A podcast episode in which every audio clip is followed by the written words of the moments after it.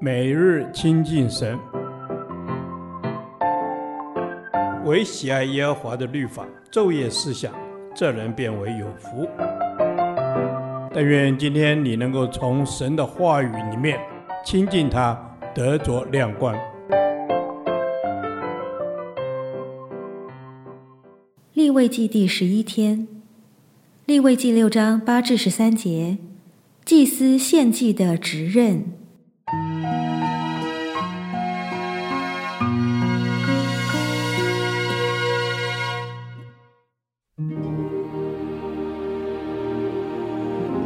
耶和华晓諭摩西说：“你要吩咐亚伦和他的子孙说，燔祭的条例乃是这样：燔祭要放在坛的柴上，从晚上到天亮，坛上的火要常常烧着。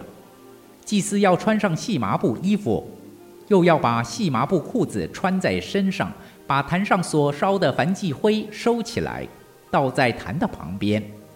随后要脱去这衣服，穿上别的衣服。”把灰拿到营外洁净之处，坛上的火要在其上常常烧着，不可熄灭。祭司要每日早晨在上面烧柴，并要把凡祭摆在坛上，在其上烧平安寄生的脂油，在坛上必有常常烧着的火，不可熄灭。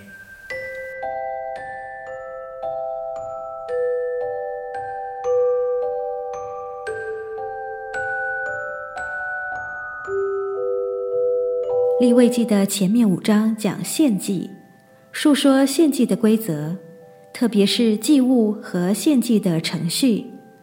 第六章八节到第十章则讲祭司，就是祭司该做的事和神给他们的权益。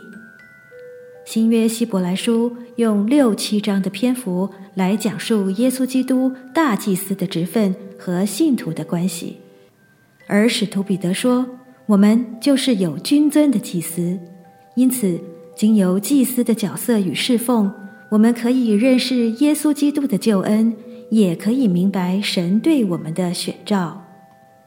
祭坛的火要常常烧着，不可以熄灭，即便在夜晚也是如此。所以说是从晚上到天亮，这是祭司首要的责任，因为祭坛的火若熄灭了，就代表献祭的事止息了，没有献祭，就表示神和人的关系断绝了。所以，祭司首要的责任就是维持祭坛的火，使它不致熄灭。传道人的重要工作也是要维持火在燃烧。何时教会的火没有了，信徒爱主的心就冷淡下来，在冷淡的光景中。当然也不会有人乐意将燔祭献给神。要祭坛的火常常烧着，必须留意两件事。首先就是每天早晨要烧柴，有柴自然就有火。以今日来看，主的道就是点火的柴，因为主的道能使人心里火热，像当年在以马忤斯路上的两个门徒。因耶稣基督复活之后，把神的道向他们解开，而心里火热。其次就是平安祭生的脂油。十二节说，平安祭生的脂油和燔祭一起烧在祭坛上，因为脂油可以增加火的力度。平安祭就是感谢祭，所以我们的称谢和赞美也可以增加祭坛的火。当教会充满感谢赞美的声音，这教会一定复兴。反之，若教会里满了怨言和批评的话，信徒一定冷淡退后。祭司除了维持祭坛的火，并要献上燔祭。献燔祭不是一次的事，乃是每天的事，而且是在一天的开始就献上燔祭。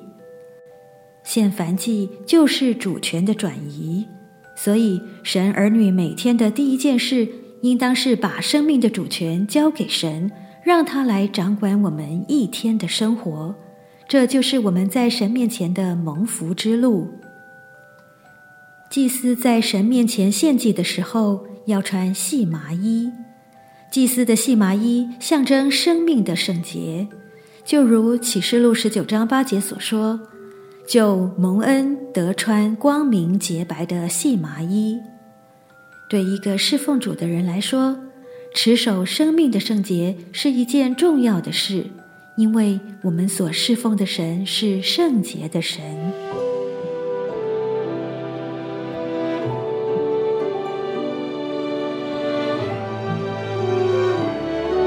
亲爱的天父，求你使我的心重新火热，使我有火热的心爱神、爱人，服侍神、服侍人。奉靠主耶稣的圣名，阿门。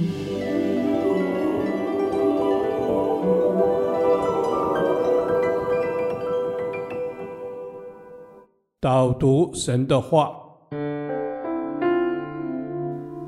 罗马书》十二章十一至十二节：殷勤不可懒惰，要心里火热，常常服侍主，在指望中要喜乐，在患难中要忍耐。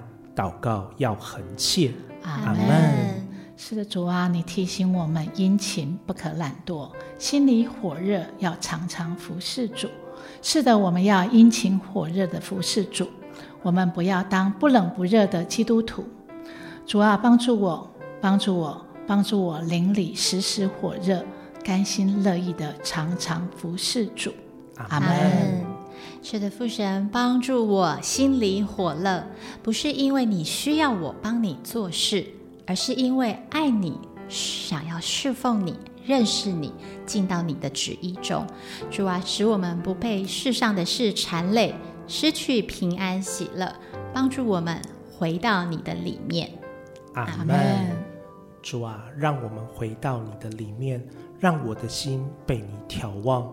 使我的心不再是不温不火，让我的热情被你点燃，让我有恒切的心，渴望侍奉你，殷勤服侍而不怠惰。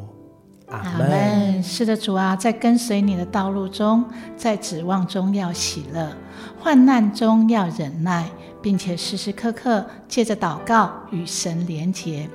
祷告能做的事，我的手不能做，要常常喜乐。不住的祷告，凡事谢恩，这是神在基督耶稣里向我们所定的旨意。阿门。主啊，我们愿意常常的祷告，重新得力，挪去我灰心，赐下你属天的信心在我们身上。因为耶稣，你是为我们信心创始成终的神，我们也会在祷告等候当中看见你。阿门。主啊。我们在祷告等候中看见你，因我们不论何时都要赞美你，顺境逆境赞美你，在盼望之时喜乐的赞美，在患难之中不住的祷告，不论得时不得时，我们总要开声赞美，恒切祷告。这是我们同心合一的祷告，奉耶稣基督的名，阿门。耶和华。你的话安定在天，直到永远。愿神祝福我们。